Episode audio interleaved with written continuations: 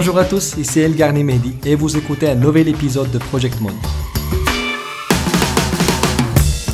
Bienvenue dans le podcast des passionnés de management de projet. Aujourd'hui, on va parler de comment gérer les changements dans votre PFE.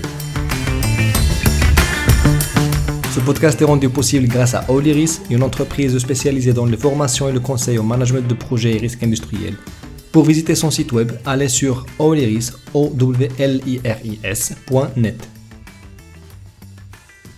Dans le dernier épisode, on a vu comment gérer les risques de vos PFE. Dans celui-là, nous allons voir comment gérer les changements de vos projets.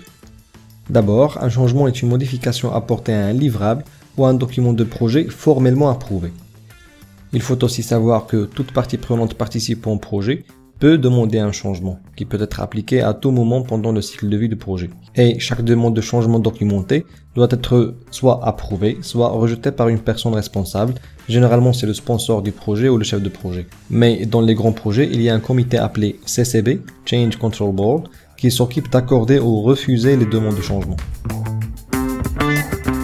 L'objectif ultime de la gestion des changements est d'évaluer l'impact de n'importe quel changement sur les différentes dimensions du projet.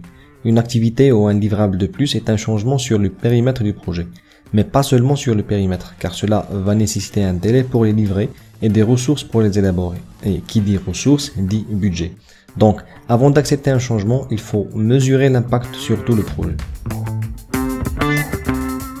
Gérer les changements, c'est bien, mais les prévenir, c'est mieux. Ainsi, le rôle d'un chef de projet serait d'abord de prévenir les demandes de changement par les parties prenantes en élaborant une collecte des exigences en amont du projet et en détaillant au maximum les activités du WBS pour éliminer tout besoin d'ajouter une tâche de plus.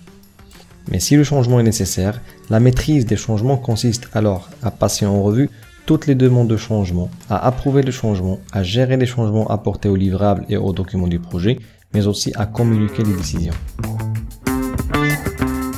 La première étape alors est d'identifier le changement le plus tôt possible et d'évaluer son impact de premier niveau. Cet impact appelé de premier niveau est l'impact qu'a un changement de délai sur tout le planning, le changement d'un livrable sur tout le scope du projet ou le changement d'un coût sur tout le budget du projet. Après, il faut documenter le changement avec son demandeur, sa cause, son impact de premier niveau, le livrable, le document concerné et d'autres caractéristiques que vous jugerez importantes à enregistrer. Puis, il vous faut évaluer l'impact de deuxième niveau qui concerne les autres dimensions du projet. Par exemple, un petit retard sur une activité engendrera sûrement plus de retard s'il n'est pas traité à temps.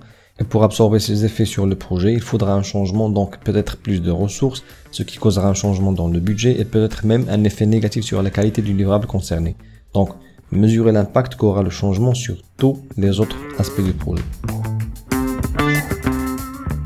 Vous devrez après présenter les options possibles. Vous pouvez proposer alors de compresser le planning en ajoutant des ressources ou avec des mises en parallèle des activités, de changer la méthode de travail, de baisser le niveau de la qualité ou en réduisant le scope pour minimiser l'effet du changement. Bref, vous aurez à équilibrer les différentes contraintes du projet.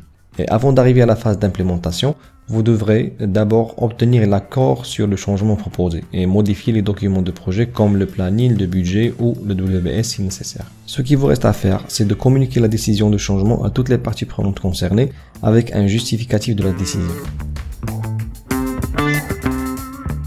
Récapitulons. La meilleure façon de gérer les changements, c'est de les prévenir à la base. Mais s'il arrive qu'un changement devienne nécessaire, il faut évaluer son impact de premier niveau et de le documenter, puis évaluer son impact de deuxième niveau et de proposer les options possibles. Puis obtenir l'accord du CCB, le Change Control Board, sur la meilleure option et enfin modifier les documents impactés par le changement comme le planning, le WBS ou le budget et communiquer la décision du CCB aux concernés. Dans le prochain épisode, nous allons parler de la gestion des connaissances de vos projets. Cela consiste à enregistrer vos expériences et ce que vous avez appris comme équipe sur votre projet pour en faire bénéficier toute l'organisation et toute autre équipe qui travaillera sur un projet similaire.